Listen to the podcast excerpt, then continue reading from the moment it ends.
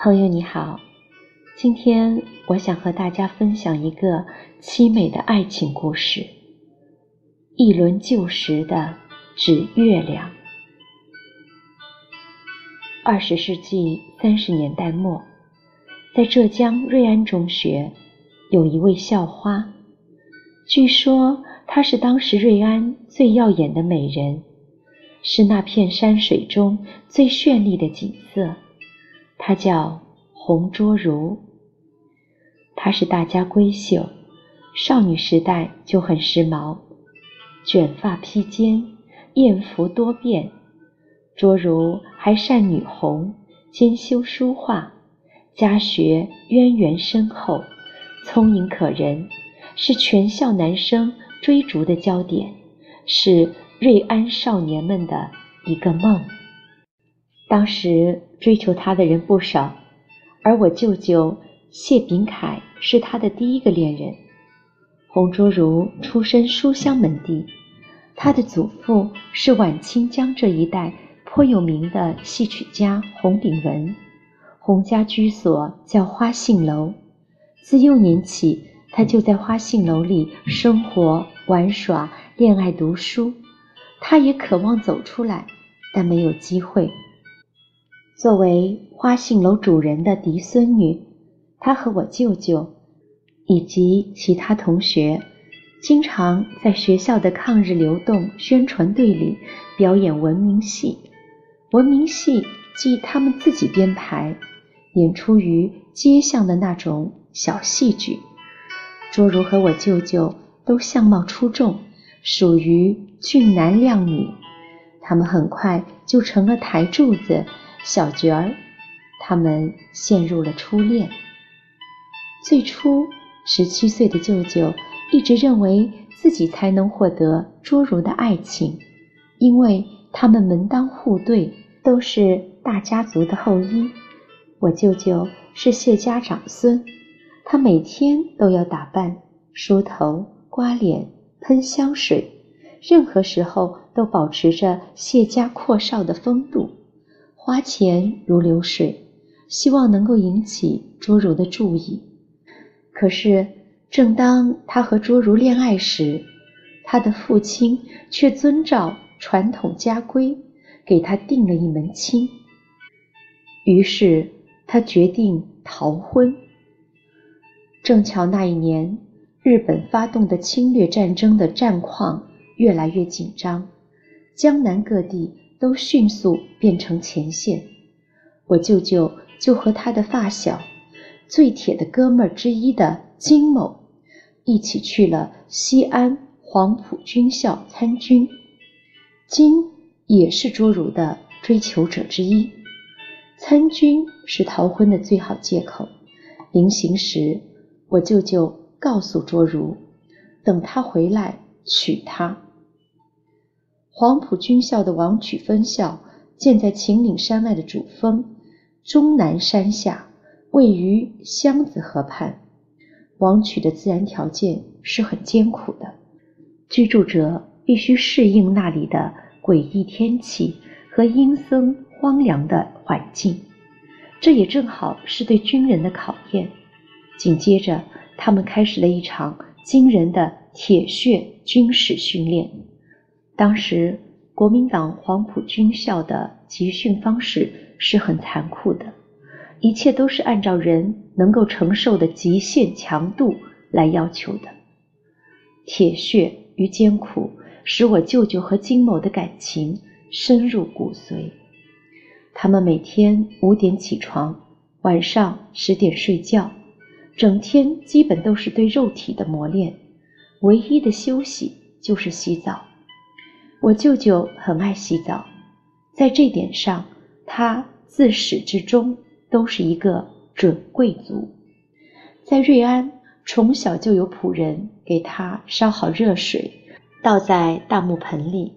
他浸泡的时候，还有仆人专门给他搓背。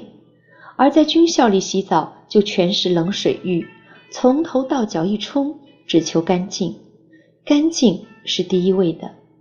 就是后来在二十世纪六十年代最艰苦的日子里，哪怕饿得头晕目眩，他也要洗澡。一九四一年，他们毕业了，我舅舅任第十九补充兵训练团少尉，他想着一定要尽快的奋斗成将军，然后回瑞安向卓如求婚。这一切谈何容易呢？一九四五年之后，他的人生又一次改变了。有一天，卓如在当街躲藏进一个墙洞里，等待空袭警报过去再钻出来。飞机飞走后不久，瑞安大街的另一边忽然出现了一个背着枪的叫化子兵，衣衫褴褛，浑身都是泥土，头发长的到了背上。那叫花子兵看见洪卓如从墙洞里出来，突然站住了，接着泪如雨下，轻声喊他。开始，卓如没有认出面前这个叫花子兵，他诧异的看着他，好半天才认出来是金某。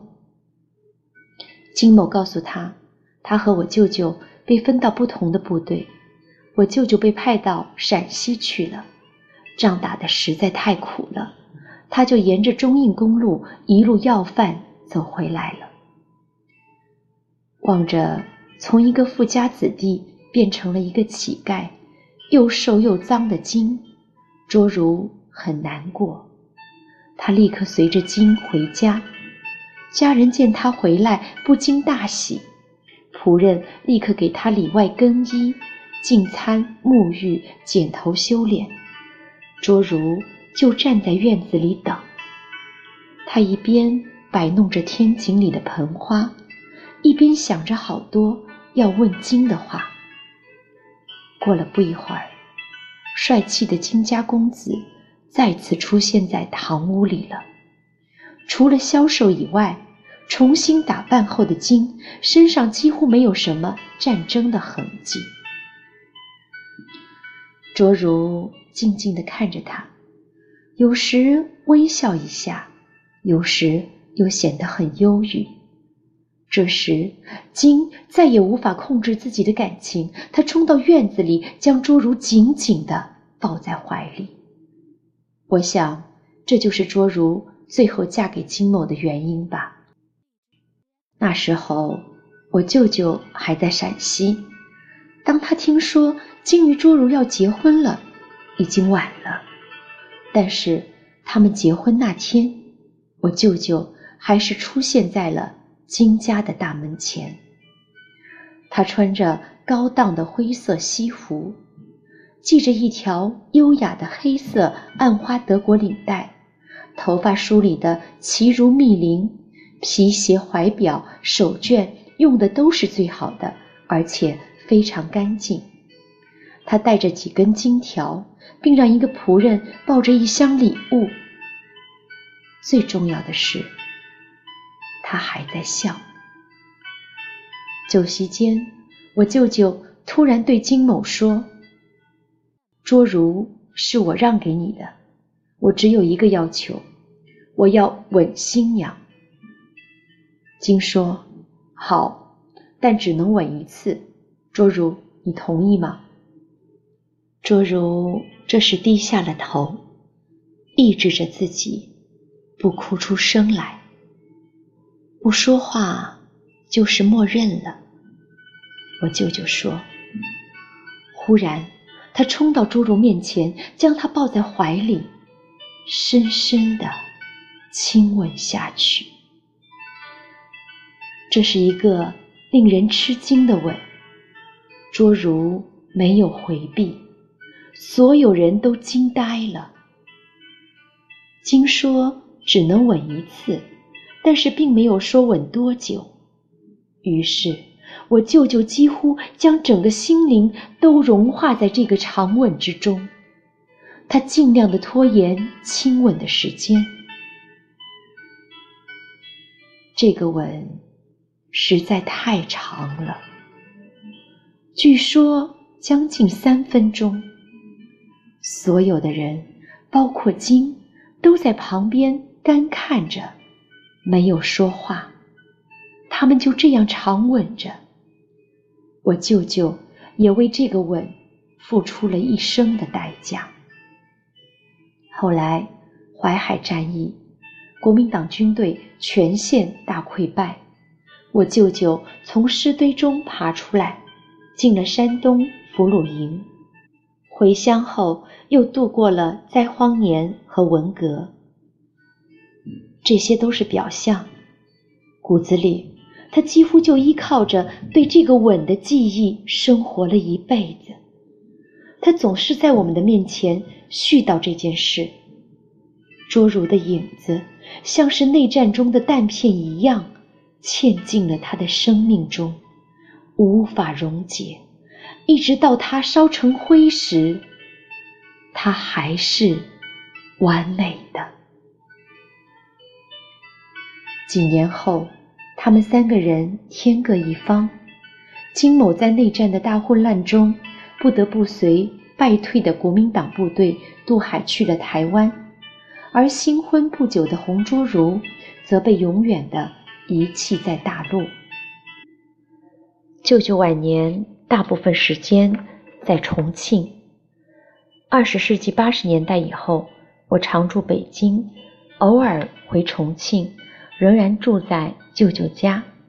那时的舅舅老了，耳朵基本失聪，关节炎也日益严重，枯瘦如柴。他在不断的写信，给浙江老家的亲戚，或给卓如。但给卓如的信，他从来不敢寄。唯一不变的是舅舅的习惯：每天早晨必梳头，屋子里窗明几净。一九九三年汪辜会谈之后，两岸的关系更加密切了。夏天，我因拍纪录片到重庆，做了一集叫《余党》的片子。其中的主角就是我舅舅。不久之后，该片在台湾播出，产生了一些影响。有一天，我舅舅突然接到在台湾的金某的来信，信上说：“我在电视上看到你了，我们都看见了。没想到四十多年后，我们居然还能见面。”金某。这时已是台湾的退休高官，他们约好秋天在浙江聚会。一九九三年秋天的浙江之行，是我舅舅一生最后的快乐时光。他去的时候专门定做了一套白色的西装，以至于家乡人以为他才是从台湾回来的。当然，我舅舅最想回去看的一个人。是洪卓如，大家都四十三年没见了。金某在台也再婚多年，卓如也再婚了，只有我舅舅一生独身。而洪卓如呢，她竟然一直居住在洪家的花信楼里。二十世纪五十年代以后，她嫁给了一个当地的工人，过起了。普通家庭妇女的生活，谁也不知道这个大家闺秀内心的苦楚。大家都很想见面，而真见面了，却忽然又不知该说什么了。那一年，故乡的人看见我舅舅和金某忽然都回来了，好像看见了两个过去的幽灵，两个外星人。或两团岁月的旧火。诸如早已人老珠黄，大家变得陌生了。金某回台湾后，又过了两年，我舅舅说要回浙江等死。他最后生活的屋子，几乎像一个寒风中显得阴森凄冷的山洞。一生的失败与寂寞，此时全部变成了。对肉体的折磨，噬咬着他的骨、肉、筋、血。只有偶尔晚霞的光辉会从那窗口的破洞照射进来，温暖一下他冰冷的身心。舅舅死之前，让我母亲把所有关于卓如的照片、信件和纪念物品等，都给卓如还回去。而当卓如再次看到我舅舅过了几十年又还回来自己年轻时的照片时，不禁大痛。他说：“这些东西连我自己都没能留下，我太对不起他了。”舅舅在回浙江之前，把自己抗战以前的照片全拿出来。撕掉、烧掉，但是有一两张照片，我舅舅死活就没烧，那就是红卓如的照片。他不但没烧照片，还继续给卓如写信。有时到了中秋，他就干脆把写信的纸剪成一个圆，贴在窗玻璃上，来代替月亮。诸如就犹如那。飞过民国记忆的美丽嫦娥。